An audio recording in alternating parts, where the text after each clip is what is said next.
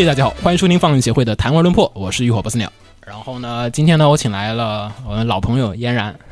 然后还请来了我的另外一位老朋友这个 吉尔，大家好，怪叔叔 G R，嗯，然后之前跟我一起录过那个 EV 的评论音轨，然后大家应该现在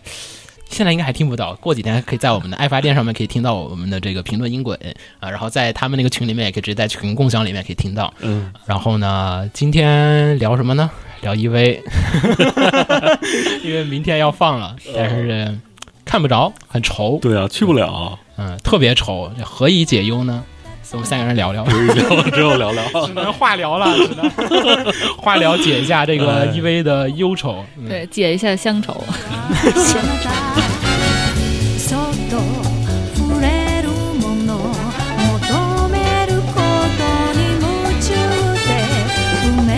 さえまだ知らない痛いけない瞳我先给介绍一下叔叔， 这就是你之前跟我说的住在劲松的大佬嘛？对对对，我们这就是劲松二次元区已经 已经差不多形成了一个雏形了。感觉宇宙中心漂移了。我给你介绍一下叔叔哈，这鼠叔挺厉害的，他之前是在那个金松林和万豪嗯，都工作了非常长的一段时间，对吧不长吧，差多不多两两三年。我觉得挺长的了。嗯，在那边万豪做什么呀？万豪当时在导演室里面画什么 layout 之类的，哦，厉害嗯厉害厉害厉害！然后呢，不光这个，为什么请他来，你知道吗？嗯就关键他他们自己啊，他们现在有一个那个 EVA 的粉丝群。嗯嗯，啊、然后那个其实你那也不叫 EVA，，你算安野秀明粉丝群。对，安野秀明关爱委员会，他们那个群特别牛逼，上过报纸。嗯，你知道上哪家报纸吗？嗯，上的是那个周刊文春，周刊文春，他们是就是他们报道中国有一群非常牛逼的 我操，EV 粉丝，对，有你就一种对，就零七零六作战的时候，我们就很多人都聚集到上海，然后去参加那个零七零六那活动，哦然后，结果现场被日本媒体给抓着了。厉害厉害。所以他们这个虽然我也有很多 EV 组织什么也参加过，但是呢上报的可能就他们，就说你们这中国粉丝其实也是非常的牛逼。然后那个文春还专门写了一个，然后呃，还给了还给了个图片，给给了个照片，给了照片。对，还给了个照片写。当时我们印了一个大的横幅，然后都照下来了。就非常的强，他们那个粉丝群里面的。所以呢，今天呢，我们就是聚一起，我们说是因为明天你知道吧，三月八号对上映了，就上映了嗯这 EV 的最后最后一部啊，对，其实也是第期二次，待已久。就是大结局。EV 大结局，但其实是第二次 EV 大结局了。对，现在也不敢说，也不知道他要拍出来什么样的东西对，，但是目前你至少知道他是第二次大结局，之后还会有第三次可能。也说不定。对，主要是现在最惨的是我们现在飞不过去，无法去看，对这真的是抓心挠肺的。对，其实本来零零年零零年的时候都已经准备好签证、准备好机票，都计划好了，结果一下，其实当时我就说嘛，就是如果没有疫情的话，我觉得我们应该都在看。对，就首映，我估计都抢破头，都得去抢一下这个 首映的这个票，因为特别怕被剧透。是的，我其实很害怕。对，因为前几部上映的时候，那会儿还年轻嘛，经济条件不允许，只能在国内等。现在哎，那会儿上映时候你就已经知道了吗？呃知道，你知道的是吗？对对哇这么对这么牛逼呢？就是日本的情报，国内是知道的，就是说那会儿要放 EV 的这个《The End of Evangelion》，你是知道旧剧场版上映的时候，对，因为那会儿已经上网了。就是虽然很就是在一些特别小的动漫论坛，那那时候都是都是 BBS 嗯之类的，但是已经开始有，比如说在日本留学的或者在香港留学的人就开始在。对，在哦 BBS 上在说，对，但那会儿就，但是那会儿不会觉得说自己看不到会很难受，是因为知道自己肯定看不到。啊，就是完全没有希望的时候，其实对对对对，然后所以那个时候就觉得说，哦，他们上了，哦，知道了，这么厉害呢？叔叔，你当时知道吗？我当然不知道，因为我差不多得九八年左右才开始看接触。我觉得国内普通的粉丝应该是因为电视台放了之后，那是太晚了，对吧？国内电视台放的时候，人家已经放过那个，已经差不多零零年多了，差不多快对零零年了，已经是啊，对哇，所以所以那天我又回去查了查，就不是最近不是这个《鬼灭之刃》不是现在正在放嘛？因为这次相当于是接着《鬼灭之刃》一块儿，对，就相当于是《鬼灭之刃》放完它的那个无限列车那个剧场版，然后接着呢就开始放 EV 的这个剧场版，然后这两个作品呢其实都是典型的现象级的动画作品。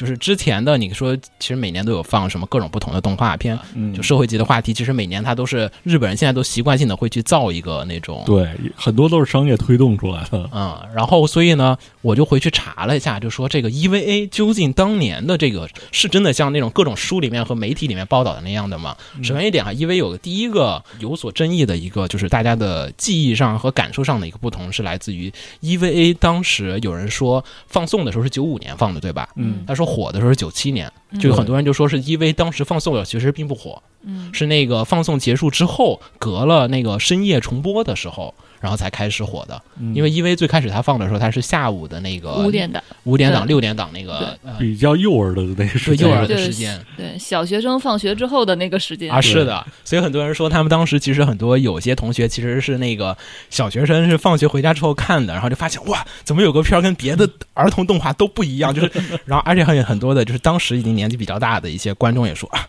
就有个片感觉嗯。这个不应该是在这个时间段放的动画片，为什么会出现在电视上面？就那会儿是 EV 放的，但是呢、e v 其实当时在日本的很多的动漫粉丝里面，就是阿宅当中，其实是一直很火的，就是每一集都很火，只不过说一直没有再火到圈外。它火出圈是因为深夜档的再一次播放的时候让它出圈了，嗯。就是最后两集。才真正意义上的开始火起来的，有些社会学家或者有些什么人，他抓到了这个东西的本质，然后给你拿出去一传，就说啊，EV 其实呃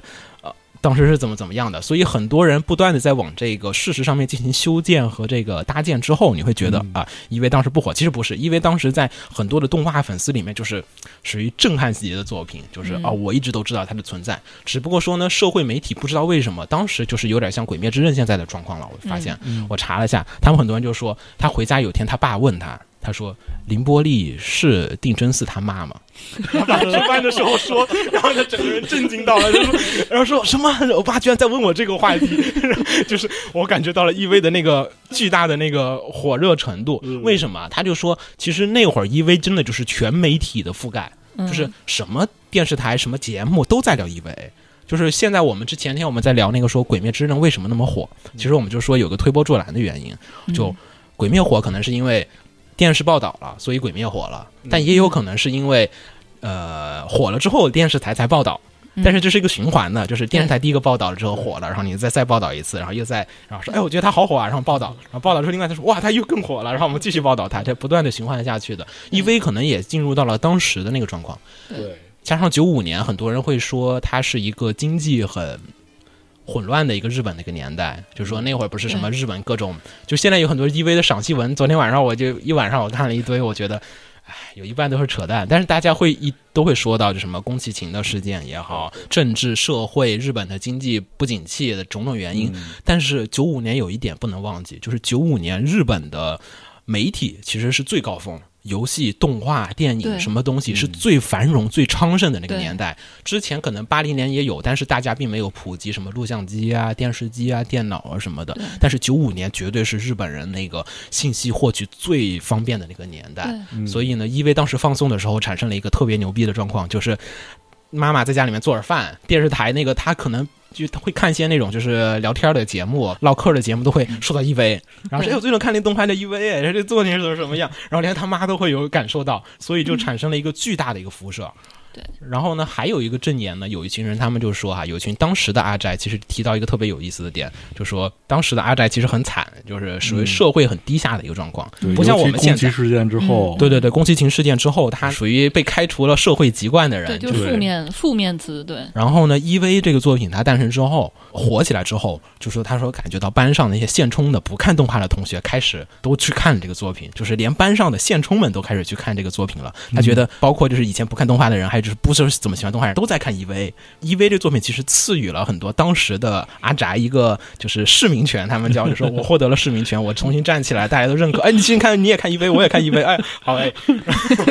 然后也让很多人觉得说动画其实也没有多大的一个问题，并且还为白青哥证明了当时，因为 EV 当时的赞助商是世嘉，嗯嗯然后世嘉的最大业务是弹子机呃，啊，弹子机白金哥、白金嫂，对，然后白金哥其实当年也是在一个，就是因为白金哥引发了一些这种社会话题，嗯就是他有些人就是因为打不起白金哥，所以去偷盗啊，还有这种抢劫，嗯所以也是一个状况。然后 EV 这个东西上了白金哥之后，也给白金哥的人还洗刷了一下这个各种的罪名，所以 EV 其实改变了很多当时的人的一个那种生活状况和一个这种格局嗯啊。所以其实好像 EV 的火跟鬼灭好像就是在社会层面上确实是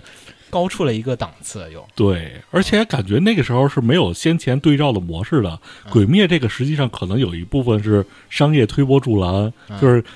有一些是主动为之的这种行为，而当时应该是没有潜力的。我觉得 EV 也是有很强烈的那种商业推动吧，应该还是。我觉得当年肯定是会有，就是因为我这两年做制片留下的一些职业病，就是你嗯看到任何的媒体在报道一件事情的时候，嗯我会第一反应是给钱了，我一定是第一反应是说他一定是给钱了，因为因为我是觉得说这个东西媒体每天可以报道的事情太多了。啊，为什么偏偏报道你？尤其是像当年吧，它还是那种，比如报纸啊、杂志、电视，它是它其实是那个媒体的幅度是有限的。你不像现在上网，我可以有很多 N 多条，嗯每天在几条几条的在刷。那个时候，对对你报纸就是这么大的版，面，头版就那么点儿呃，东西。对对对，就是哦，也它。是哈，它每天嗯有那么多的事情可以报道，当然了，你在这个选择范围内，证明说你是你是很火的。你他比如说嗯他今天头条有有三选一，你是在那三个之内，嗯，对。但是他为什么选你呢？呃 对，这这是我的职业病，所以我会先天的会认为他肯定是投入了宣传的资源的，会在这些方面，比如说对媒体有运营啊，然后呢、嗯去投入啊，去做推广，这个是我是怀疑的。对因为制作委员会里边本身就有传媒的人嘛。呃，对对对对，好像应该是电通还是谁来着？啊，好几家都有，好几家应该都有参与，家家都有参与。对，我觉得他们一定也会在这里边做出动作的。而且他们现在说哈、现在网剧其实也有这种，就是我觉得可能因为可能现在跟现在有些网剧的那个方式是一样的。你知道嗯网剧它其实是要雇人去刷那个点击的，嗯，就刷那个播放的。嗯但是呢，他说好片儿其实只能刷第一周，对，对，你把第一波带起来之后对，后边就好。但是你怎么都得刷一波。对然后大家试这一波起来了，那大家自来水什么的各种人，自然而然哎口碑自然会跟着上。那嗯，EV 可能就是确实也是，你说真的不好看的，那你硬吹，它也吹不动，对，吹不了那么久。对，因为我这儿我对 EV 当年的火爆的程度，其实是来源于一些数据，嗯就是就是它的主题曲啊，常年是 常年位列他们的对。KTV 点播榜第一，我觉得这个是非常厉害的，就是你的歌得好听到什么程度？你可以常年第一，这是几十年来嗯一直都是第一，那他一定是，呃，就是大家喜喜欢点他，嗯，对他唱起来会有一些共鸣，哪怕大家会觉得说这是梗，嗯，我在玩梗的时候，我唱它也会引起共鸣。你愿意在不同的场合，比如说同事也好，同学也好，就是不同的场合去 KTV 的时候，我点一首动画歌曲，嗯对吧？你愿意去去唱这个，你首先得不丢人吧？对，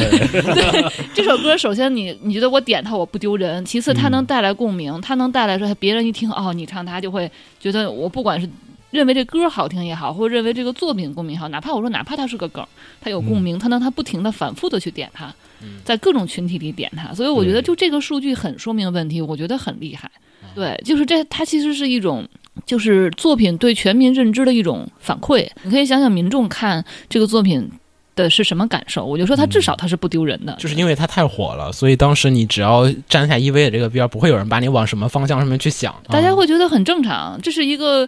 共同都知道的歌曲，很能炒热气氛的歌曲，甚至对哎一下子就能把这个话题聊开了的歌曲，所以我觉得这个真的是而且 EV 其实咱们说一点，就是数数他们这个群，你知道吗？我嗯还是想说一下他们这个群，他们这个群让我第一次感受，我给我也跟嫣然说过好几次。嗯，我说他们这个群让我意识到这个 EV 的这粉丝消费力特别变态，就我只能用“变态”两个字来说。他们那个群就是，我感觉进群是不是得得那个审核一下我买了多少周边？好啊像是我们最开始入群问题都要问你都有什么珍藏的周边，对，他要珍藏周边，呃太普通的估计也进不来。你不知道我在他们群里面，上次我不是说你不是说那个 EV 的那个出了明日香的那个嗯其他拨片嘛？嗯他们买多少个？你们是一口气？我自己买了十个，然后我朋友家 反，正两三个人就买了四十多个吧，差不多。就是你对厉害，就你知道吗？就是 EV 这个周边，其实我特别想说一说。咱们以前其实录过一次 EV 的节目，已经说过一次周边了，但我们没说日本的。就我们说是国内的一个状况，还有一种嗯臆测的状况下，我这次呢有备而来，我稍微调查了一下日本这个周边的一个情况。其实 EVA 它这个企划，我们都知道它是制作委员会制度，嗯，对吧？老说这个制作委员会制度，制作委员会制度，嗯但是我们从来没有好好的聊过，就说制作委员会制度它下来带来的一个什么现象。高达咱们先说，对吧？高达是个机器人动画、嗯，e v 其实分类也算是高机器人动画。对，嗯机器人科幻，然后高达的话，它有点特点是，它是为了卖玩具做的动画片。对，对，因为你知道的，就富野他们各种他们都说的，就是当时为什么 Z 高达这些可以变形呢？是因为其实他们是先拿到了万代的这个高达的设计，然后呢，嗯再根据这个机器人去做动画。就是说，我们的主角已经定好了，这几个机体必须一二三四级，随便你哪级出，反正这几个机体你必须得给我出现。嗯。你安他是主角还是什么角儿我不管，你就做嗯，把他们做做进动画里面就行了。很多当时的动画片其实都摆脱不了，就是为了卖玩具的一个状况。尤其日升社基本上就是为了啊，Sunrise 的东西。啊。对，因为它的投资方就是有那个玩具厂商，玩具厂商凭什么投动画嘛？是的，对，其实动画就是被当成广告片儿，当时。是在当时来讲，很多的动画片就是就那会儿，咱们现在老说哈，就是说我们老把动画片当给小孩看的东西，但是你对日本人其实也是一样的，在 EV 之前，大部分的动画也都是为了就是卖周边、卖卖玩具给小孩的一些这种动画片，只有一些少数的 OVA 的深夜档啊，是 OVA 还没有深夜档、OVA 啊，还有这种才有所谓的一些有些不是卖玩具的片子，而 EVA 投放的时候，企划方里面他大佬都是什么世嘉。海洋堂什么的，海洋堂当时可不做这些量产玩具，它主要做 GK 什么的。嗯然后 EVA 带来特别大一点特点就是它卖的东西跟别的不一样。高达的虽然你感觉嗯那故事是那样的，就是很黑暗，嗯但是呢它确实最后的目的还是把高达玩具卖给小孩儿。虽然它的故事是一个很大人的故事，对对，但是你最后面它起销量呢，确实它是把玩具卖到小孩儿赚小孩儿钱的。但 EV 不是，你看 EV 卖什么？EV 的呃模型其实出的非常的晚，是在 TV 嗯。动画完结了两年之后，万代才出了 MG。嗯。啊就非常的非常的晚，你换高达那不可能的，就完结两年，然后你跟我说 啊，我们 MG 出来，你干嘛呢？他恨不得是播出第一集就开始卖。对对不，他一般是播出之前就在卖。对他播出之前做好了，第一集第一集就开始有广告了。对，对，哦你在放高达的时候，它的时段的前面后面全部架上已经有了对，对，已经上架，对你已经可以出门就买到。但是 EVA 不是，EVA 根本不是卖机器人玩具的，它卖什么？你想，他是他首先第一点手办，嗯手办真的是 EV 带来了一个非常大的一个影响。不是说 EV 之前没有手办，嗯但是你见过阿姆罗的手办吗？对下压的、拉拉的，我们随便说。对，没有吧？之前是没有的，很少，它是 GK 的那种的量产型的手办非常的少。而 EV 带来特别大的改变就是它卖的是什么？是手办，是角色曲。是各种各样的 CD，是卖 DVD，是卖影像的。他我们现在老说，哎因为什么都能卖，但其实 因为当时就是靠什么都能卖，所以才特别的疯狂的火。其实也不是，其实嗯这是一种。怎么说呢？就是它为什么会有制作委员会？其实是一个特别简单的道理，是因为他们找不到对他们找不着投资。因为我说原来、原来的在 EV 之前，其实制作委员会不是 EV 发明的，也不是对不 EV 带来的。对，嗯在之前也有，但是但是在之前大部分的动画片，它还是以玩具厂商和广告商和电视台这三方投钱为主，嗯就是对吧？因为大家都有目都有都有利益的目的嘛。然后呢，我要收视率，你要卖玩具。对对对，然后等到了等到了就是九十年代末期，因为的确是泡沫，就是经济泡沫破了，就是大家都不好过，就是这些大厂也没钱了，而且第二呢是说他他因为没钱了，他投资的东西会更加谨慎，他会更挑，比如说更容易卖玩具的。你想，啊，对，EV 这个。这个脚本拿过去，人家就会 会，对对对，会抽，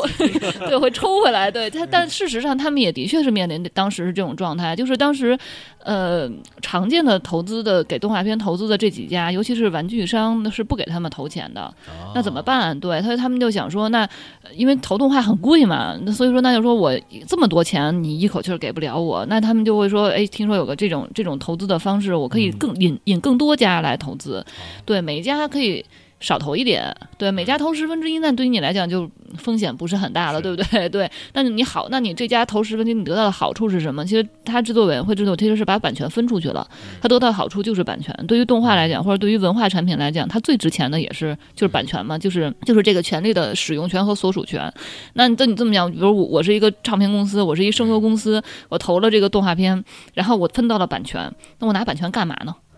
啊，呃，对吧？我我得把这个利用起来，对对我得利用起来，要不然的话，我白投了。所以说这些当时的那些制作委员会分到了这些参与的公司分到了版权之后，他们呃就是。没有人逼着他们，他们也会说，我就出点这个试试，出点绞那个试尽脑汁试，对对利用这个东西。对对，因为你得到的回报就是版权。那哎，发现哎，我卖出去了，我 挣钱了，大家会觉得哇，原来可以挣钱，那我就继续出啊，因为版权在我手里啊。然后那些呃，他不出产品的，比如说广告商，嗯对，然后他我没有产品可以做，但是我有版权，怎么办呢？我授权嘛，啊，对嗯对，我我我到处授权嘛。但是你看，为什么像？因为当时传统玩具出的少呢，是因为传统玩具大厂是要求他对版权当时很很要求唯一的，嗯，就是说你把版权全部给我才可以。啊，对，那因为已经都拆成这个样子了，我只给你一小部分的，那他传统玩具就明白。对店大欺客嘛，人家不要嘛。对，然后但是但是这样的话，慢慢慢它再火了之后，哎，大家会发现这么玩法其实很好。所以说，嗯所以说为什么说它带来了整个动画史的一个就是行业的变革，其实是来自于这儿，就是它其实不一定他当时做这个时候是为了变革，他只是这是逼不得已，因为要不来钱对 对。然后他做完之后发现，哎，这个这个这个形态是很好的，你也说不上是有心为之还是无意中产生的这个想法。对，对因为确实嫣嫣然说这个我有点理解到了，就是说你卖 CD 的人他也得宣传，变相的在帮 EV 做广告。对。你卖这个什么东西，反正你只要卖这东西，你都变相的得往不同的人群里面去投放 EV 的广告。比如说你是白青哥的，你你不看动画，哎，哎这有个 EV 的白青哥啊，那对。直听歌的人，嘿，这店头的，包括他们当时说那个书店上面，其实也也蹭这个火，EV 它那个好像是书籍什么版权，它就是有很多 EV 的解析类的书籍，对它会往那个普通的书店上面摆。以前不是啊，现在现在嗯也不是啊，现在就是很多的什么动画解析，它会放在专门的那种动画解析书柜里面去的。对 EV 当时火到就是你在什么书店门口都能看到 EV 解析的那个书，啊、所以它其实好像就是它的火其实是有一种，就是你也不知道它是有意的还是。就是无意中，就是不小心，哎，就是每个人都跟可能已经是形成了潮流之后，所有人都想去蹭一下。嗯嗯，那鬼灭那个，其实你像鬼灭，还有一个就是还有一点设计，就是那天我们说到那个之前福冈那个出那个紧急宣言的时候，嗯。他们在那个车站不是放那个字体对对对，但那个我后来看了有一个说的，就我觉得还有挺有道理的。现在说那个鬼灭的时候火啊，他不是会记的那个黑白呃黑绿色的那个格子，嗯。就是这不就是那个主角的那个花色嘛，嗯就会把它跟鬼灭进行联想。但 EV 当时特别厉害是在于它靠那个明朝体，对。EV 的那个字体，就是你只要但凡杂志，因为杂志上它设计它其实是有规范的，嗯。但是你 EV 的字体只要出现这个字体，然后这几个颜色搭配，你就会觉得他在说 EV，嗯 然后这个很强烈的呢会给大家留下很深刻的那种存在感的印象，就是它跟别人家不一样，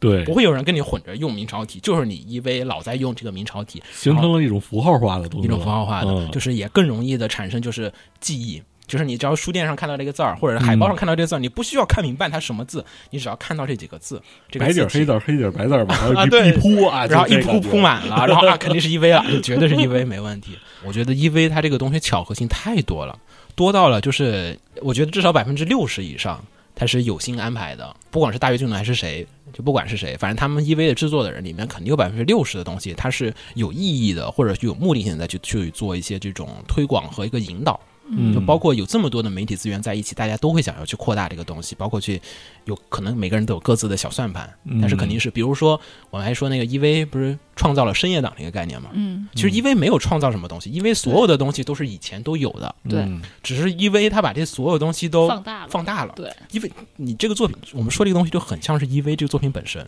，EV 里面所有的要素其实过去也都有，嗯，就不是说是没有，而是在这个里面他获得了一个绝佳的、绝妙的一个平衡，然后最后面一瞬间火起来的。你嗯单拆分出去任何一个东西，以前都有。都有类似的这种作品，你说一 v 的机体设计，我们之前说罕见对吧？嗯别忘了之前可有宇宙骑士 迪波威，迪波威那会儿就是这样的细腰的这个宽宽肩的设计。对，因为里面的所有的人设，你这几个大家都做过这么多动画了，包括安野秀明本人。那个本来我今天我说我们录节目的时候，我们可以看一下那个痞子当年他自己那个大学那个作业，我不知道你看过没有？嗯我看过，那个做的非常的好，非常的好，非常的对好，这大家可以去看一下他。对，安野秀明在大学期间做过一个《归来奥特曼》的那个嗯就是特摄小小短片，那个真的就是除了镜头有点晃以外，摄影不太行以外，所有的意识也好、剪辑构图也好，专业级别的。对，对。包括包括他的拍的真人实拍，在他大学里面的一些真人实拍的短片，你也能看到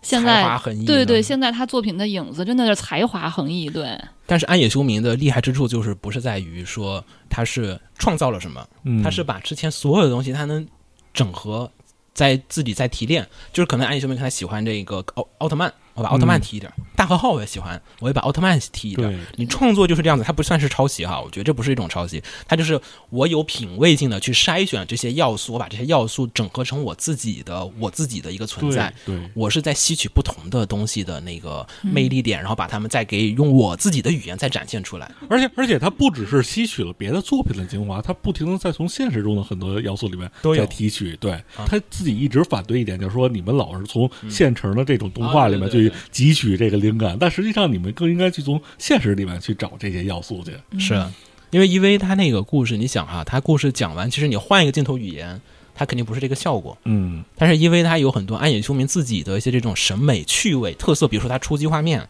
对对吧？这种东西你换一个公司换 Sunrise 做，我肯定觉得他不会这么做，他会换成 Sunrise 那个风格做。但你这样做出来，你会觉得这个动画其实 OK 少了点这个味道了。你一点点的去解析，比如说我们说它有很多那种无言的那种镜头。EV 其实有非常多的静止的画面在那个地方让你去沉思，但是一般动画片不会的，就是那个时期的在六点钟放的动画片不会存在就是这种大量的静止的，它大家都得也这也和他自己的吃字有关系。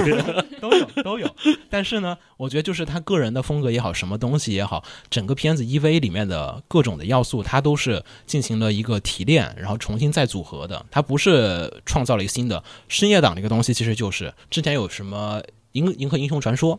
啊，《银河英雄传》这个其实呢，电视台也是深夜放的，他把那个 V 拿到晚上放，EV 首播也不是深夜啊，所以它也不算严格意义上的深夜档，它是后面再拿去深夜去放，然后呢，才渐渐的火起来。EV 太火了，然后呢，六点钟这个东西放 EV，其实家长是不待见的，就这个东西不太好。所以电视台说，那这个片儿这么火，但是我还是得让它放啊，收视率这么高，那么我们就放到晚上去。所以呢，就当时在晚上进行播放，然后就再放送，就重播。然后重播一遍之后，发现收视率很高啊，我们再重播一遍，收视率还是很高啊，再重播一遍。然后 EV 就是在那段时间之内，就是疯狂的深夜重播，就是全世界、全国各个地方，日本全国各地方的人都能在晚上看到 EV。然后就渐渐的，就是让很多你你如果是个六点档的一个动画片，那可能很多人没有空去看。那 EV 就是不断的靠这种，呃，我们刚才说的，嫣然说那种机缘巧合，然后还有我说这种就是深夜党的这种放松模式，你也不知道他有哪些是有意为之，哪些是无意为之。渐渐的，EV 形成了一套这种规则，就包括现在为什么我说 EV 的故事平淡无奇，是因为也不叫平淡无奇啊，就是说 EV 的很多的内容其实是。没什么创新的，是因为这些东西又被我们后世的很多的作品解析开来，再去拆解开来用了。你让一个可能零零年之后出生的人去看 EV 的话，他可能会觉得啊，这里面所有的东西其实不过如此嘛。对，现在我们都有了，但是对于当时来讲，有一个作品集大成，把 EV 重新凝练提取在了一起，然后诞生了一个超级火的一个作品，然后这是 EV 的厉害，也是暗夜秋明的厉害之处。对，因为我一直觉得任何一个作品火，它的运气元素一定是有的。就是我觉得这个一个作品天机还有对天时地利人和你都占上之后，你才有可能会出圈，而且它里它里面一定会有。对你命好，对，这是一定的。但是，但是，但是，天时地利人和，它也都占占据了。就是，就我刚才说，就你首先你作品本身必须得要要要足够好，就是它足够有吸引力，它足够独特，就是它足够能够在当时打开这个局面的。因为因为比如说你像说成人化也好，或者这种这种所谓哲学思考也好，其实那个年代，你像《机动战舰》《哪代西口》，其实也、也这么做。其实当年不是只有 EV，就是哎，大家会觉得说，哎，动画片会是这样。其实当年正好是一个，你说思潮也好，或者怎么样也好，其实当年诞生了很多，包括漫画作品是它它其实都是有这种哲学性的。嗯，反思也好啊，就是他有他有有这样世界观的作品的，他跟之前的像高达什么的是不一样的。但是就是 EV 能火爆天下，对不？他但他不是唯一一个当时那么做的。五年正好有三部作品说是有这个现象的，一个是《机动战舰大和父子对哪》，代一个是机动 EVA，一个是《攻壳机动队》，对对对对，说是也是打开了日本动画向世界的大门的这么三部作品。因为那个年代正好是，就像你说，就就是虽然说经济不好，但是他口红效应嘛，它文娱那个时候正好是一个爆发。你看占卜的消费的占卜的那个卖的最高的对，也是在那两年，就是它正好是所有的文娱产品的一个一个高峰值，那你这个时候爆出一个一个爆款来，这个的几率要比冷门的时代，要要比大家都很弱的时代出一个爆款要要几率要高。然后包括像，比如说像动画史中经常会聊到的，一个是互联网的诞生，嗯对你就算就比如啊说、对对因为如果比如这个作品你往前拿十年，不一定有当时的，嗯对，嗯不一定，因为这个都不好说，是因为。因为互联网早期的互联网，其实它的传播是是非常的对有效有效率的，对，嗯因为因为那个时候上网的人员很少，那我能够上网的阶级，能够上网的阶层，然后他们都可以去覆盖到这个作品，就这个就这个他们的引起的讨论，包括像那种深度解析的文章，哦其实是。对，其实很多的时候在最早的时候，其实也来自于互联网，来自于论坛，哦。对，大家就是看完了之后聊嘛，对，嗯。这种东西就怕聊。你说你一个人看完了，在那琢磨琢磨，你不会去想太多东西，但是就是凑在一起聊嘛，你不能面对面的聊呢，就是在互联网给一个空间，大家越聊越觉得哇，这个好厉害，哇，这个有什么寓意，那个是什么什么样子的，所以对它的讨论就诞生了，所以它它可能会更推动这个作品的对流传流广，包括他，我就说他在他的。年龄层就是观众年龄层之间去推广它，所以我说这个是一种地利，对，这就是地利，就是就是我就说很多人都在想说这作品往前提十年，对吧？啊能穿越了，对，他会拥有嗯什么样的成绩？这个都不好说，对，这个是很难说的，对，时势造英雄嘛你比，如像《银翼 杀手》，其实《银翼杀手》火是很相当久之后，嗯，录像店在出租的时候，大家突然哎，哇，这作品有点好。对。但是当时放的时候，没有人这么觉得。你《大话西游》也是在国内公映的时候完完全就沉了，然后结果被电影学院推起来对了。对，所以这个东西就是它它就是有运气运气成分存在的，因为这个，我一直觉得哈，因为这个有很多的要素，就是太难以说这是他们想好的呢，还是只是说顺势而为，因为这个好了，所以我们跟上了。嗯，包括因为解析这个文，我特别想说这个，为什么这几天我看那个文章，我不是给叔叔你也发那个，我看那个、哦。哇，看得我脑袋疼。就因为当时之所以火，我记得很大。你现在现在不光是当时，现在你去搜 EV 为什么那么火爆，大家都会说是因为它里面有大量的宗教啊，什么各种嗯玄学的东西在里面嗯大量的集合。然后你去搜 EV 的解析，大家都要往到什么各种生命之树啊，什么 什么各种埃及文化都扯进来了。对，甚至什么弗洛伊德呀，啊，什么心理学解析、荣格啊什么的。但是呢，我个人觉得，以安野秀明自己这么多年的作品来讲，就是因为这个人不是突然有一天我获得了神启，然后我开始 要加入这些东西了，要么他当时入了什么邪教，那否则你看他之前的作品，你应该能看得出一些端倪来。嗯，嗯但他之前作品不是这样的，对他，上一个作品为什么很多人当时关注安野秀明呢？就是对阿宅来讲，是因为他上一个作品《蓝宝石之谜》。嗯那《蓝宝石之谜》不是这样的作品，但是你能发现《蓝宝石之谜》里有些共通点，嗯。嗯。它有很多很玄的设定，古代遗迹、奇怪奇怪的宗教组织，对。什么这种大型的各种的浪漫啊，这些各种主义的东西，它在里面，然后人物的性格思潮。都在里面是有所的共性的，你能感觉到它是同一个导演的作品。包括你看它 EV 里面的各种机体设计，你知道是他对于机械的这种喜爱，他每天做《王力宇宙军》的时候的这这些设计，嗯。你在这个作品也是能看到的。但是宗教这个东西从来没有的，它不是押金手，押金手每个作品里都有。对你是押金手，我觉得嗯应该是呃，对吧？但你说暗野秀明这个，我个人觉得这种解析应该道理不太大，你可以那么解析。甚至我觉得他有点反宗教的这个倾向在。有你看，从《王力宇宙军》开始，他实际上就带有这个对对味道。对，他我觉得他是作为一种时髦的要素在里面。对，就那个年代很多这种中二感的作品，对，其实我刚想说，这确实就是中二，就那个时候，因为主流的不是这样的，嗯，主流不是。主流的其实还是还是少年热血拯救世界的这种嗯这种主流，所以我觉得不管出于什么原因吧，我更倾向于中二，因为那个时候 他就要做一个反主流的东西，就要一个时候，非主流实际上是一个非常褒义的一个词汇。啊，是是是，对他，他他他一定要去解构当时的主流的这些作品的要素，所以我说看 EV 又你会就有个很多解构的层面在里面。嗯它所有的要素都是当年的那些最传统的，比如巨大机器人啊，比如末世啊，对对，就这些东西，然后少年呀、什么什么的。嗯但是呢，他一定要解构它，对，一定要解构，非要做成对他的故事里的这个样子，就是跟当时的主流拧巴着来。叔叔是这个很喜欢押金手对吧？啊对你你押金手研究也非常多了，是吧？啊那我好奇哈，因为你看啊，他刚才不是说嘛，这九五年《攻壳机动队》对吧？嗯是那个九五版的，就押金手第一版那个做的非常好神作对神作。真的是神作，但是但是你觉得哈，EV EV 不也是同期嘛，嗯对吧？那你觉得 EV 和这个《攻壳机动队》，你觉得哪个更难看懂一点？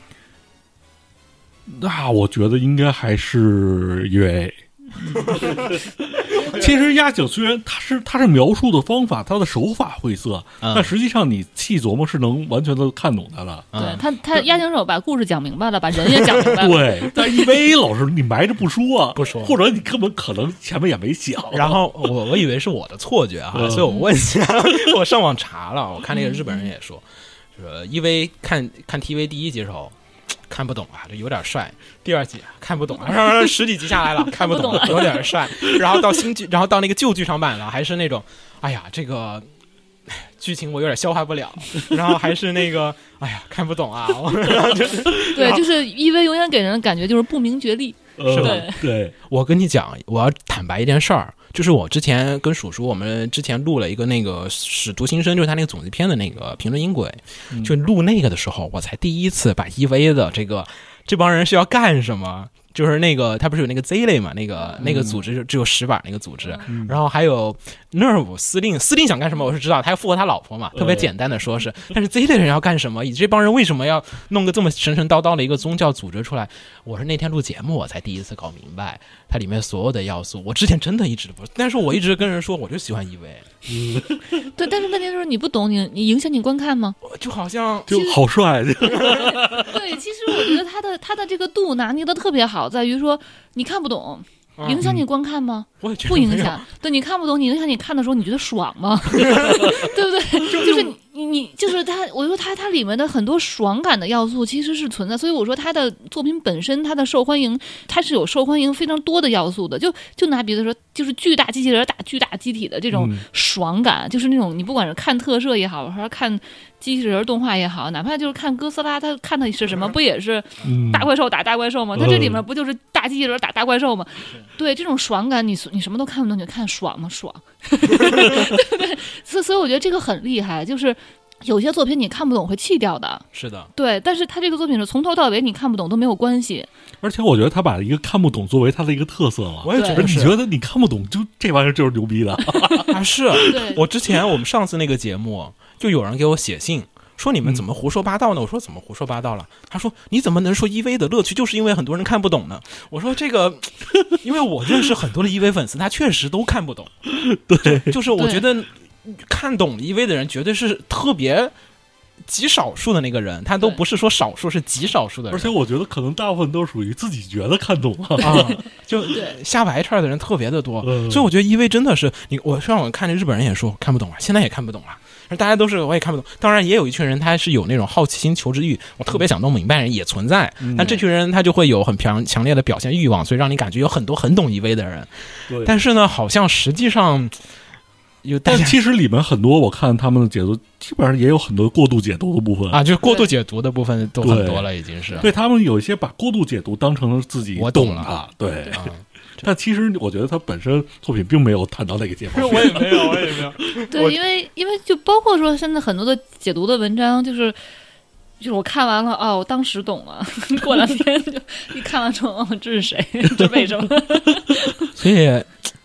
这会儿就特别想说一下安野秀明。安野秀明这个 EV 的影响太大了，很多其他作品我不会那么说，就是因为很多作品啊，你知道他其实是好几个人一起创作的，嗯，你也知道导演没那么大的控制权，就执掌的权力没那么大。对实际上呢，一般来讲呢，这故事是脚本写的，对吧你？EV 其实脚本也是好几个人写的，对，你也不知道哪个部分是，但是呢，你看 EV，你还是能说安野秀明是拿了整个片大致的一个走向的。我们这集要往什么地方走，对，他肯定不是无意识的那种乱走、瞎瞎控。大纲还是写好了的。对大纲他要控制的的。嗯，然后安野秀明的这个作品啊，影响我觉得实在是太大了。然后所以呢，说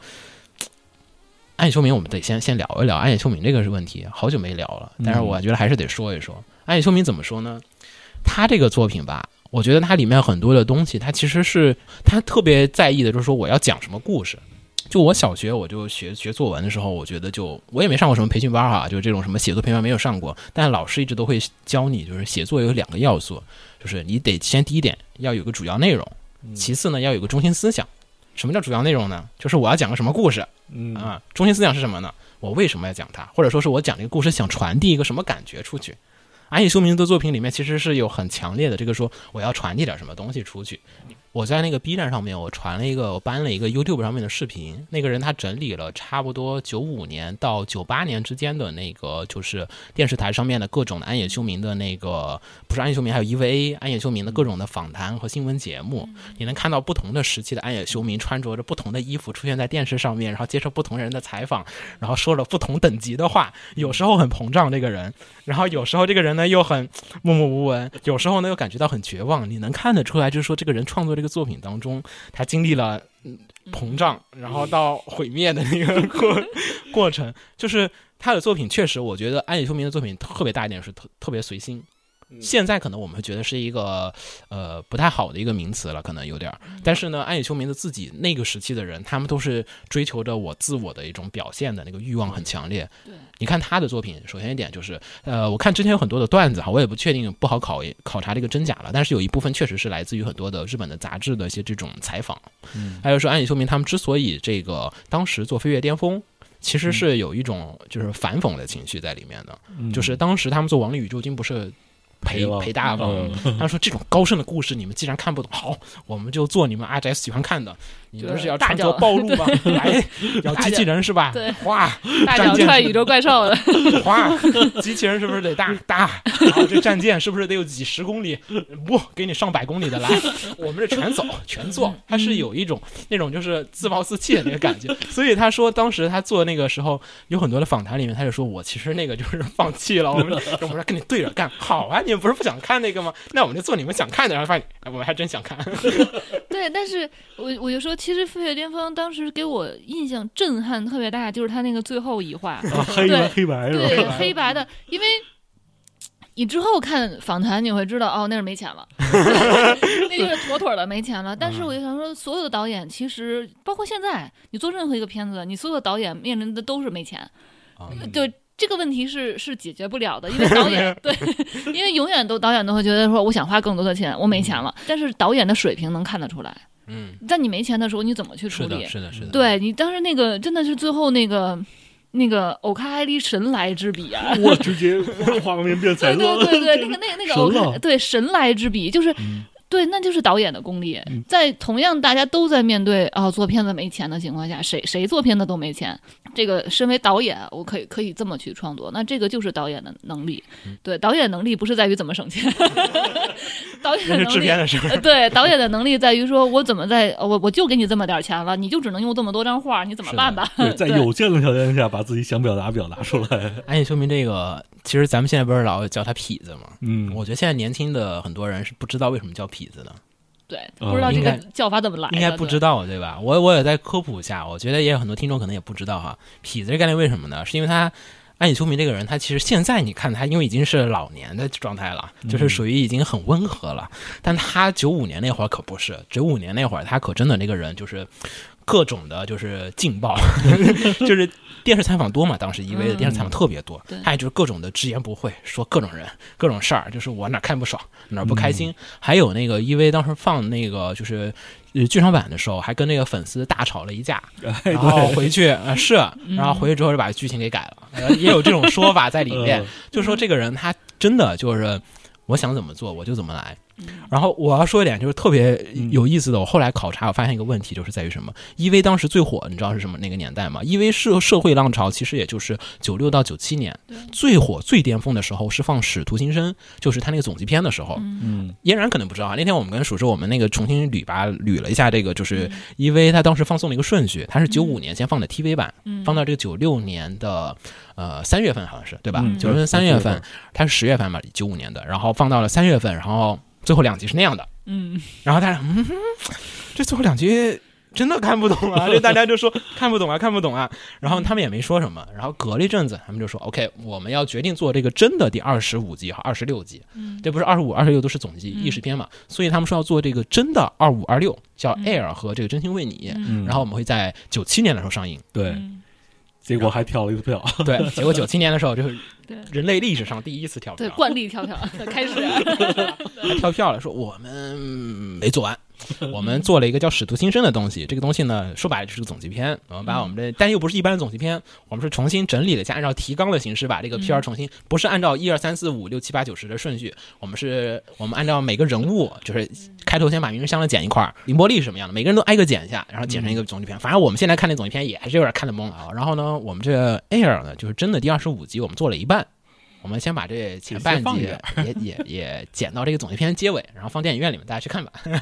然后就先放了那个，然后放完了之后呢，那个其实做的非常的赶，就那个。这那当时放的那个就《使徒新生》的结尾的那个 Air 的那一段啊，就很多的配乐呀、作画也好，他都没有做好的。就配乐很多还是用 TV 版的做好音乐，就嗯气氛不对。那个你知道旧剧场版里面当时放的很多交响乐什么的，那会儿还没来得及录，就很多音效啊什么都是 TV 版里面贴过来的，就整体不对。就是在这个就是跳票的这个阶段里，这个之间不断的跳票跳票的中间，就是大家社会人开始意识到，哇，EV 好看啊。这个 TV 动画非常的好啊，所有人都是那种信心满满的那种状况下，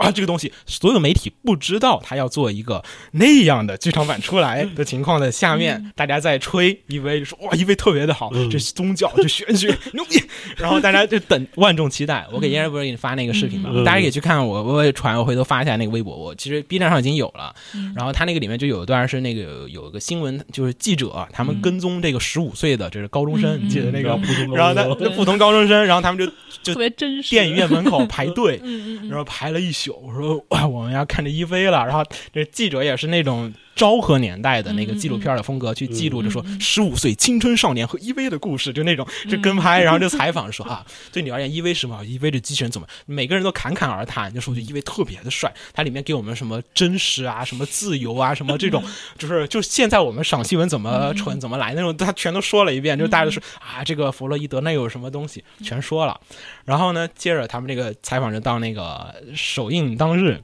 然后他就哇，心中冲进去，耶，我去看了，然后呃走好，然后一群人都去看了，然后这电影院出来，所有人都沉默不语。然后记者上来采访，第一句他说，采访他就说，哎，觉得 EV 这个剧场版怎么样啊？记者他也没看，知道吗？嗯那不可能看，对，肯定兴。奋嘛，他肯定是我预先想到了一万种理由，就是肯定就是你是粉丝对吧？这个粉丝滤镜在这儿，我们电视台也在这儿，你看完这片儿出来肯定要说哇，我看到好激动，好好看，然后出来就说哎沉默。沉默，然后就说哎。嗯，现在我还有点消化不太了这个剧情，然后记者没办法呀，我得采访完啊，然后就跟着他回到家里面，然后他就拍了一个那个在那坐在那个桌前，然后喝了个大麦茶，在那儿拿个水杯，唉，我觉得活着真是件不容易的事情。然后，然后说了很多那种就是至理名言。他说：“我好像对于别人也不是那么重要的人。”可以去看我发那个片儿，就那个，就现在我那个特别真实，真的特别 就现在说我们可能有点笑着说的那个感觉，但是我觉得就是当时看完 EV，所有的人都是那种，对对对，他那个电视台，他当时我估计啊，那电视台采访的所有的素材都是在大家都没有看那个 EV 之前准备好的，因为嗯那个时代动动画不存在这么劲爆的那个，就是你 TV 是那样的故事，我也没有想到你会这么劲爆。剧场版应该是有一个 happy end 的嘛，因为你暗夜凶明以前的故事也都挺 happy end 的呀，对啊，就是没有就是那种 连 TV 版那样，最后都给你欧美对通啊，对啊，就是就是。没有人这么干啊，怎么就有一个人这样了呢？然后就。对然后他那个就，然后就采访，然后电视台当时几，我我都想那个，我都有点觉得这个节目剪彩有点可怕。它里面采访了很多人，就有的人就什么那种白天便利店打工，然后晚上我唯一的兴趣爱好就是做这个玩偶，我做好这个玩偶，我要拿去这个 CM 上面去卖，然后就做的都什么 EV 的玩偶。他说，我觉得 EV 就是我生命的支柱，就是我生命的全部。这个角色支撑了我一直活到现在，然后说，完了，你这个角色之前旧剧场版里面要死，再做了个明日香的那个完了我在那，我说不行啊，大姐，然 后就我都不知道那个后续是什么样的，那个 特别吓人那个节目，嗯就是就是你看，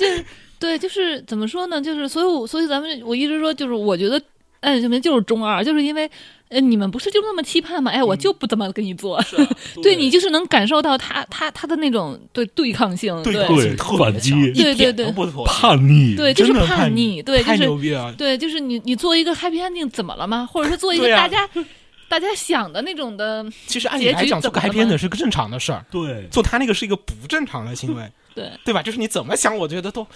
你让我重来五十次，我都会做一个，就是至少会往好点儿的，不会那么黑暗的一个东西。对，就是而且就是属于就是好多东西就觉得为了为了死而死的，就是存在的这种我就是为了恶心你，就简单的说，就有一批导演是为了迎合观众，有一批是表达自己的东西，然后这个是是反着来。我要恶心你，你你想看你，想好啊，不给，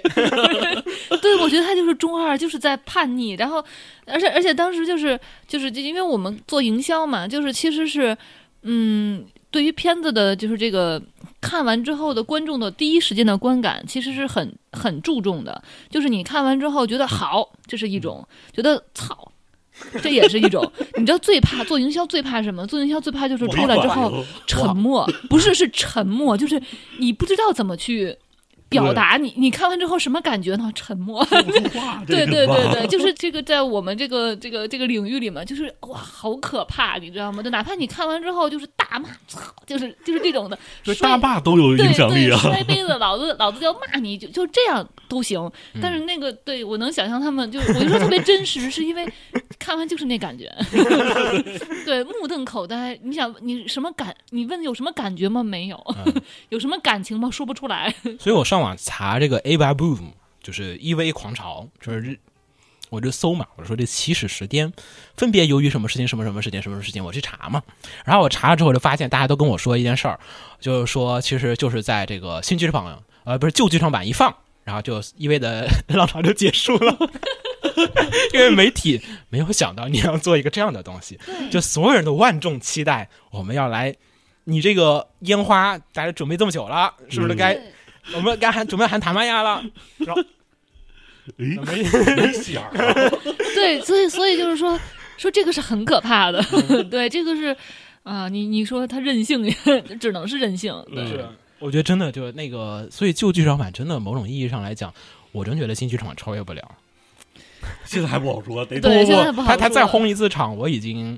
就 就是有有做好了心理准备了，是吧？啊，我已经你想当年的时候是这样的暗夜秀兵，那现在他已经成为一个老头了，他会不会有一些哎别的变化？哎，是这这就是今天我想说，包括哈、就安野秀明这些人，其实就是我们现代人的一个这种缩影。过去啊，咱们没有社交媒体，你不知道每个人每天在什么状态下面。安野秀明的这个资料太多了。就是各种的访谈也好，电视的、声音的，然后画面的，还有不是还有那个他打电话给那个不同的 那个观众还是什么？就是叫什么，我也不知道那应该叫什么，就是和高中女生聊天的那个电话。哦，对对对，他就是电话亭里面，然后给了他个电话本，然后你给这个挨个人打电话过去说我是暗夜秀明，然后 然后该跟他聊些事情，然后就说我可以回答你一些问题，你有什么想问的吗？那就是搞了一个这样各种，反正暗夜秀明的各种的资料，当时就是已经很全面了，就是这个人当时处在什么状态，心里什么一个情况，你其实看外面你基本都能看得出来，而且暗夜秀明不是那种很装的人。嗯，所以为什么叫他痞子呢？就是他什么颁奖啊什么都穿个拖鞋，你看有时候他采访就穿个那汗衫就过去了，就是我我都干不出来，就是那种 就是各种汗衫什么，就是你看他那个健本市那个纪录片也是光个脚丫子就去了，就没有什么我拿大奖我穿拖鞋，在公司办干工什么样我就怎么样去的，就嗯。就是安野秀明，所以大家那会儿说痞子就是就有点就是各种都是我想怎么来就怎么来，我就不听你讲道理，你别跟我说这儿，你别跟我说那儿，你想要什么我就不给你，那就特别的痞，就嗯。所有人都是哎你好好做事儿呀，你不要在这干 不，我就非要这么来，所以他当时整个人状况其实嗯。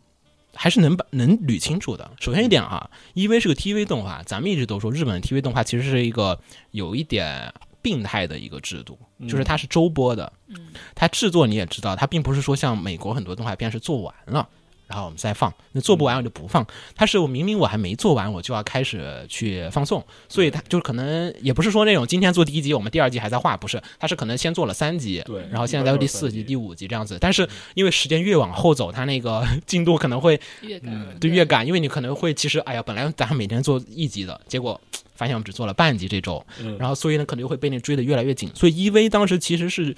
呃，首先点，EV 当时很火，其实我还是要说啊因为当时在阿宅当中其实很火的，很多人其实是有关注的，像 New Type 什么这些杂志，就一直是疯狂的报道、大版面的追踪，然后去说了一个事情。但是 Ganex 其实制作能力一直很有限，然后也很紧凑。EV 当时的剧本一周写一集，特别牛逼，就是赶着写，你知道吗？而且现在电视动画不会腰斩了，但当时是会腰斩的，就是真的是一面做一面播。我们只有个企划书，但是结局是什么样我们也不知道。包括 EV，我一直都很喜欢我自己的一个理论是什么？就是 EV 的二十六集前十三集和后十三集是两个故事，前十三集很光明。就是呃少年打电呃打打打机器人，然后有有有困难，我们要互相解决。我打你一拳，好吧，成为好朋友了。然后这个，然后凌波也也要我们要团结，我们要怎么怎么样？对对，我都是正能量的东西，吧对对对？后面几集还是嗯，有几集萨川的那几集的脚本，还有一些嗯个人的特色趣味在里面，这不说。但是你会开始发现，哇，这梅里怎么是这样的一个人？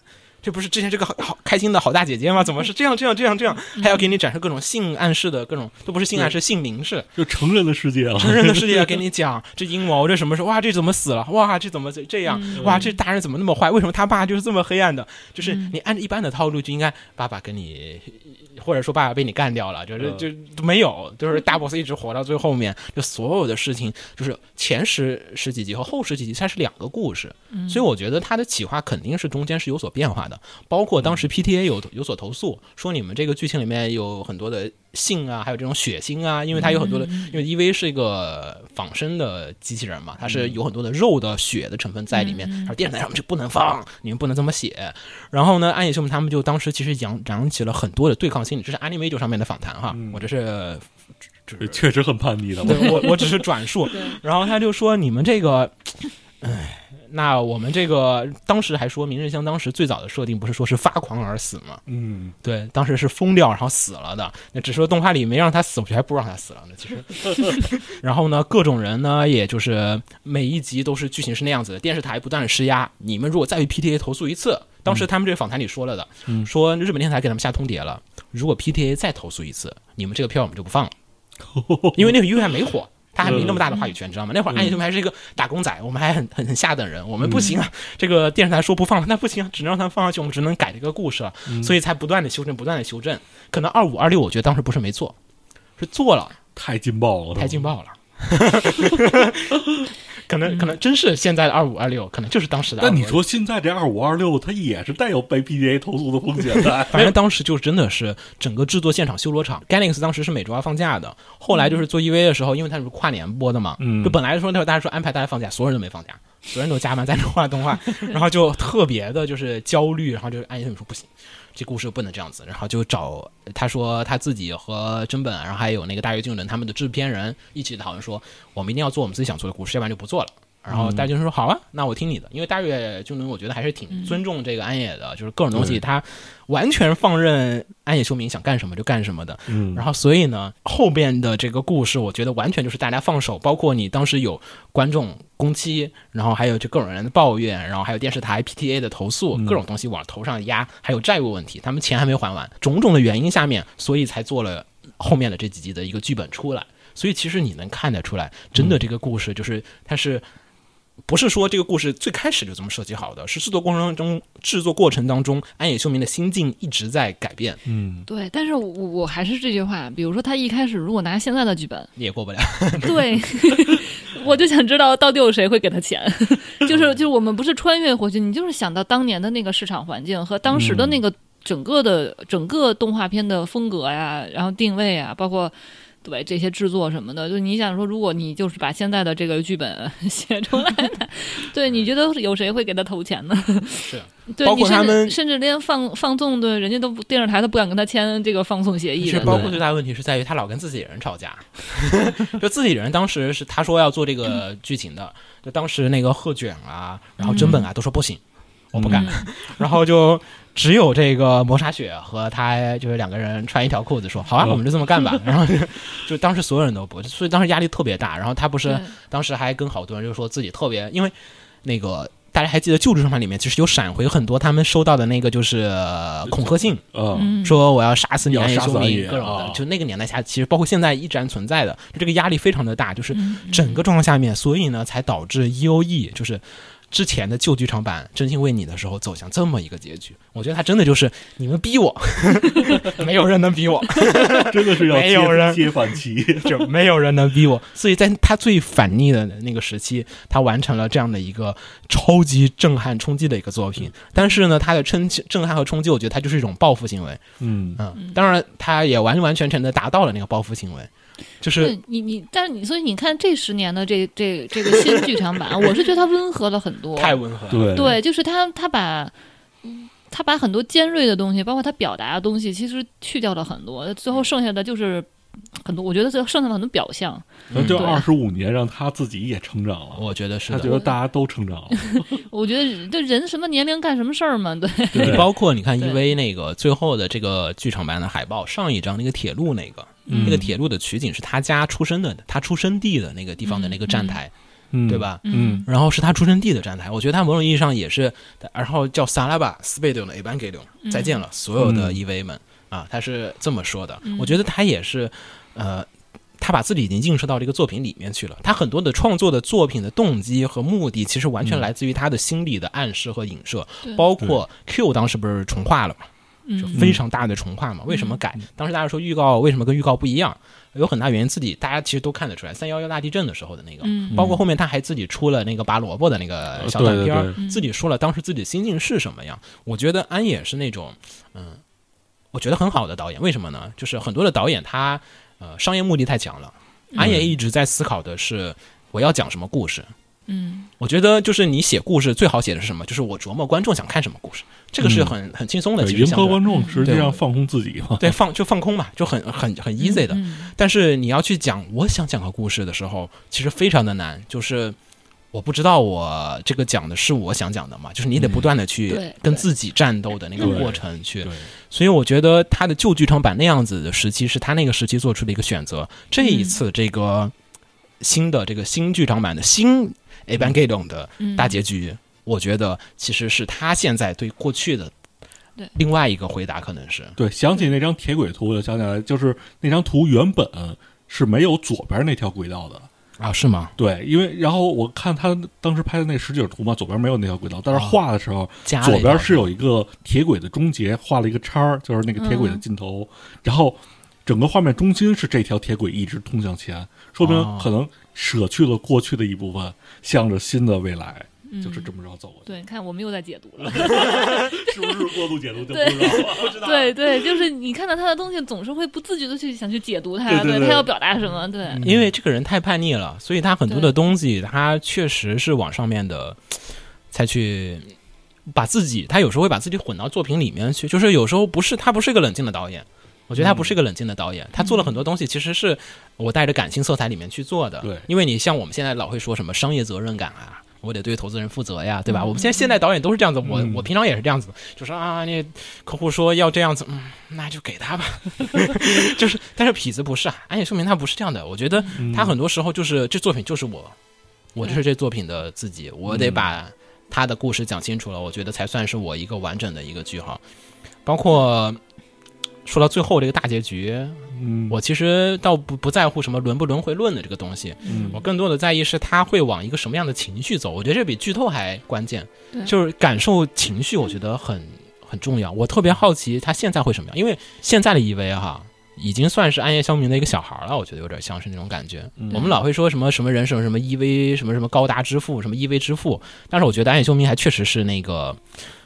就是是那种感觉的。你看他之前，就是所以我们说你得看他前段时间的作品。嗯你之前像是做什么建本市，嗯对吧？和各种东西，包括他最近在做的很多的什么新哥斯拉什么各种东西，嗯我我觉得他有一点点的，就是在思考的，也不知道有一点点，他很明显的是在思考的，就说是关于未来的一些事情。虽然他自己没有小孩儿哈，但是我觉得他现在很多在考虑的是动画人的未来的一些事情，包括日本的业界的一些未来的一些这种事变本情。是就是为了培养新人嘛。对嗯，就我觉得这他。他不是那种会会是出来骗钱，虽然咱们老说 EV 骗钱骗钱，但我觉得安野秀明不是那种血鱼出来骗钱的人，现在也确对，我。觉得对于一个创作者来讲说，你一辈子有一个作品，就是它能跟你这种深度绑定，它代表了嗯你的、你的一切，对。然后呢，包括像你可以不停的再再去再去审视它，我觉得这是一个创作者最大的幸福，嗯真的很幸福。哪怕你现在，哪怕我不知道他现在看看对。旧剧场版，他会不会有一种啊好丢人？因为毕竟那个时候嗯中二时期，他可能觉得自己是不是过于的叛逆？因为有的时候你你就比如说像我在回想出我上中学的叛逆的行为，有时候会觉得啊真丢人。对就有一种感觉，就是前一天画的画，然后第二天再看，觉得这画的什么玩意儿。对对对，不知道他有没有说现在去去重新去审视说那个时候，但是你能感觉到说他在他在这个作品，他不停的在创作过程中，他就是就是就是他跟作品其实是互相成就的。嗯，嗯，对，就是作品成就了他，他也在成就作品，就是嗯。它是一种就是。对，就是就是融入在里面的关系，其实就有点像押金手两次工科，你能感觉到他嗯。押金手也在变化。嗯对对对，对，这两次工科你能感觉到，哦，他的想法变了，对他嗯。他或者说他的世他对他看世界的方法变了，嗯，对对他的思考变了，肯定是变了的。对你经过三幺幺，经过了这么多事情，二十五年，然后对二十年也不，我算算旧剧场版开始的话，有二十年的时间，嗯他整个人对这个东西的理解和认识，我觉得对，他是他是发生变化的，所以我还我真的很期待，就是所以真的是这样，就抓心挠肺的，就是就是想看，因为我就是想看到说，哎呦这个。现在的安野秀明他怎么想的？就是他他的心路，其实你能就是能从片子看到，对他的他的思想上面上面的东西。而且你看，EV 这次 staff 之前嗯不是我们不是老说没有老人吗？对，这一次启用很多新，而且班底整个就不一样了。对，都是现代的，就是新的动画人，都也基本算是这一代动画人了，明显是有一个世代上的差距。把警官他们都提上对什去了，么那个有有哪些人好像是有警官秀一提上来了啊，啊，然后关键是这些老人景之敦不知道实好像也在是吧？景之敦实在，对，好多就是还有什么田中江鹤好像也在，呃，对，等于都是新一批那一批人了，嗯嗯，就是等于是后期加入后一一代的，对，后一代的人了。但我但我觉得真的第一批人老人 他可能也画不动了。画倒是画得动，因为他们平常也画本田，雄和松原这都应该是主力，但是这一次都不在对，都不在。。我觉得他嗯就某种意义上，EV 这个作品，你每次看他现在的规律上来讲，就是，呃，他是他心境决定了这个剧情的走向，嗯而不是说他决定不，就是他不是故事家主驾驭这个故事，他是嗯他的思想和他的感情在驾驭这个故事的一个走向。他开心了，那故事往好的地方走；嗯，他不开心了，故事往坏的地方走。现在看不就是这样子的吗？嗯所以你最后面看这个最终的大结局，我觉得他有种意义上是对未来的人的一个这种嗯呃说法，他想怎么跟后面的人说这个故事。嗯你想之前。啊，九七年地球毁灭，毁灭就毁灭呗，砸烂吧，对，那有砸烂吧一种就是人类死吧，就呃是这种感觉，砸烂吧，就这样吧。那这次又来，对吧？嗯这次又得大补完。那这次他选择下面他是砸烂吗？还是挽救？我觉得可能更多的关注点，我会想知道的是，他最后面会以一个什么样的？是大家又走出来一点点，又所有人都不说话呢？我相信应该是一个温和的，所有人都能幸福的结局，但又不一定，就是是不一样。但是你看痞子他这些年的成长，我觉得他会不一样。这有点像押井之前在工科里说的，就是你人是一个孩子的时候，说话像个孩子，表现像个孩子。嗯当你成长了之后，过去的那些就应该抛掉了。啊。但我觉得幸福啊，就特别不好界定。你像我们嗯父母对我们自己进幸福的价值，他是觉得你有一个小孩儿，然后你子孙满堂这种东西是，但我们现代人又会觉得，嗯，好像不是那样子的了。你看亚林，呃，看或者亚林手也好，安野也好，他们九五年那个八零年学运那会儿的时候，他们觉得啊，那所有东西就是要 fight，对，就所有事情都是你不出手你就不会有。嗯，啊，其实包括包括宫崎骏，你看他九十年代的作品跟现在，你现在对抗啊，以前都是呃，对你现在嗯就是你，我就觉得啊、人老了可能就是会温和。对他不管他拍的他表面上，比如说我要反这个啊，天天去游行，还还去还去反核电站，但你看他作品，嗯你看他现现在作品，对温和的，就是一个老人家在给孩子，在给在给孙子辈儿讲故事。哎，我今天给你讲一个什么故事？他啊是对对他已经没有这种作品中我要跟你说世界是什么样的，人人类是什么样的，人类要怎么去跟这个个心境都豁达了，对对对对，是不看开了一样的。很多事儿。对，所以我觉得，我觉得就是我相信新的这个结尾可能肯定对肯定会比之前要，我我我觉得是因为嗯，你对你看安野，你不是你看安野秀明这两年的，是对对对。他的各种平常自己做的人做的事儿，跟他当时可不一样。对。那当时那个环境下，那个你大家可以回去看他那个当时的那些采访录像，哇，那真的是那人真疯，那叫痞子。现在这样你只是觉得有一个不太检点的大叔而已，嗯，沉稳许多，嗯。也不叫沉稳吧，我觉得就是他应该有些他自己的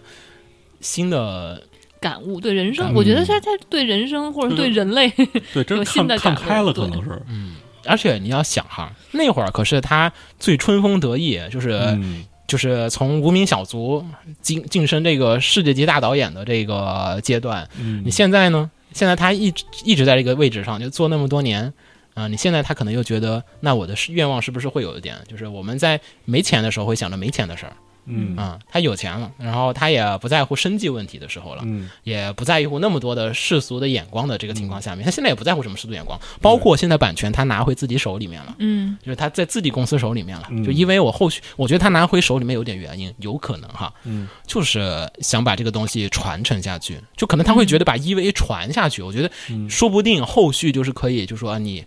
你你看哈，高达作品是会换导演的，嗯是会换监督的，嗯，是会嗯世代交替。高达的厉害之处是在于它是有世代交替的，对，你很多作品它是不存在世代交替的那个状况下的。你你不排除就是说，因为我真的觉得他是在有一种就是父亲对小孩说，好啦，你该过自己的人生去了，我的故事我做完了，这就是我的 EV 了，再见。嗯然后你们 go on 继续。嗯、对。我当当年我们一直觉得这个最后一部剧场版最后那符号是钟嘛，嗯，但最近好像它的标记 Repeat repeat，对，说好了嗯是个 repeat。嗯所以我觉得，我觉得可能他不再做，但是他会，我我我就拍奥特曼什么了，我要去开始我自己的人生。我觉得说，就说到那个日本人自己的价值观，之前我跟人说过好几次，就是大家都不太能接受。我跟很多日本朋友也聊过，他们说日本人父母的价值观是什么？就是我把小孩养养到成年对，十八岁走，走，嗯好，你们自己该干嘛干嘛去了，你们也别管我们，我们嗯自己有自己的生活，自己的不需要你回来养我。你嗯当然有些农村里可能还是那样子哈，但是东京啊这些大城市一点的地方，包括西化比较重的地方，都是，嗯哎，你们就该干你们什么，我去过我的人生，你去过你的人生去，然后嗯你们自己过好了，过不好了你就回来找我两句可以。那么但是你不用管我，你们自己该去过什么去过什么了，就是放手让小孩自己决定自己的未来。这是日本人很日式的现代的日本人的一个家庭观，虽然有好有坏哈，这个东西都是。嗯我觉得，因为某种意义上，我觉得也是可能，嗯毕竟到这个岁数、这个年纪，对吧？你现在又他也没什么好愁的，也没什么好虑的，他只能去愁这个他觉得放不下心的，就是公司的同事哈。我其实很能理解的啦，就是跟公司同事也好，就是其实你是一种战友情的，嗯你是跟你一起工作这么久的人，怎么可能一点都不不带感情的说好不管你们了？就是，而且这部作品你打上那么深的安野秀明你你就你走了，其他人怎么办啊？对我，所以我觉得这可能是他，我我不认为他现在的这种心境下面，可能真的就是真完结，就 the end of Evangelion 不可能，对，也不可能是真的 the end of Evangelion 了，他已经是有很多的东西在里面，他不是因为商业考虑，我觉得可能他不是，嗯，是不是？虽然他自己老在说日本动画五年这个啊。业界就要完了，嗯，但我觉得他肯定不希望他完。他不会的，对，嗯。我觉得这个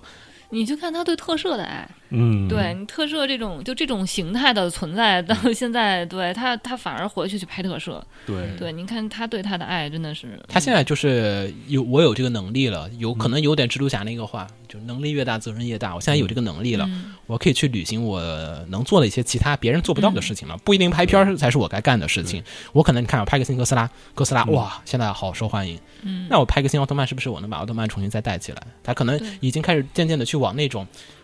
老年吗？比尔盖茨不都是？对，而且 而且他对特殊的爱，他从对他他从他从来不掩饰嘛，那就是你呃功成名就到了老年了，你干点啥呢？对吧？干点自己的爱好。对，把这些，但是所所以我，我那天看新奥特曼的那个预告片，啊我会觉得很很诧异，他为什么不用特摄的方式去拍？嗯，对，他是有点。呃，嗯，对，就是他既然那么喜欢特摄，然后他又对他为什么非要用三 D 的去做这种？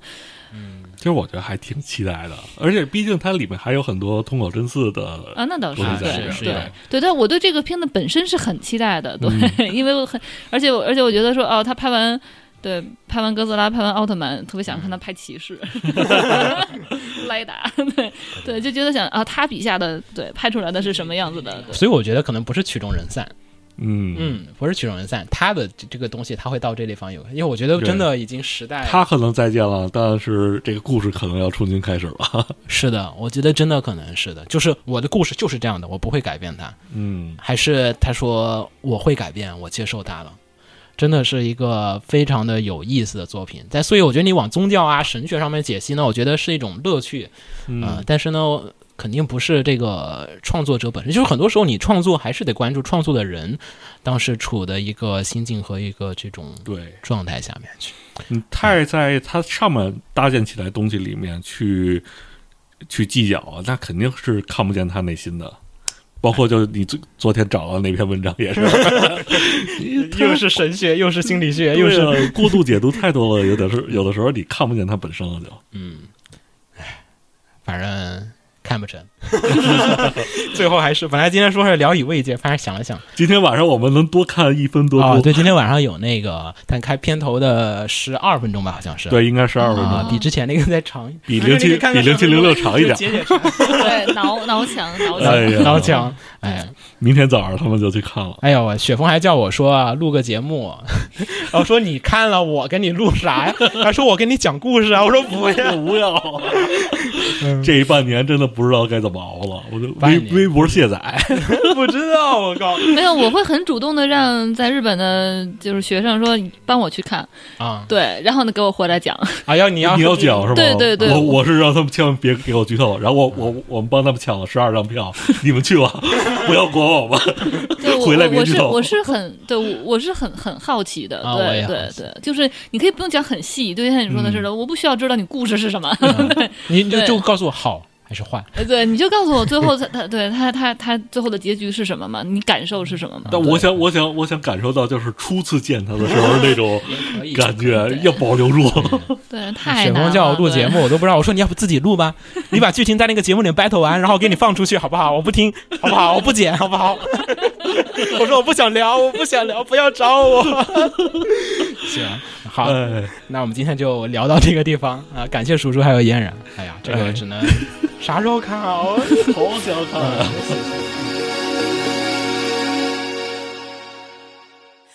初めてのルーブルは なんてことはなかったわ。私だけのモナリザ。もうとっくに出会ってたから初めてあなたを見た。あの日動き出した車。止められない喪失の予感。